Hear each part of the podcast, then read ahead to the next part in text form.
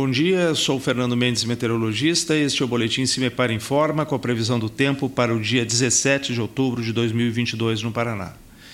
Nesta segunda-feira, o tempo segue ainda com alguma condição de instabilidade, mas, no entanto, espera-se chuvas um pouco mais representativa, alguma formação, principalmente entre o período da tarde e a noite, com o tempo um pouco mais abafado. Em relação às temperaturas, estas seguem uma tendência de se elevar também até o período da tarde. Neste caso, esquentando um pouco mais em relação ao final de semana.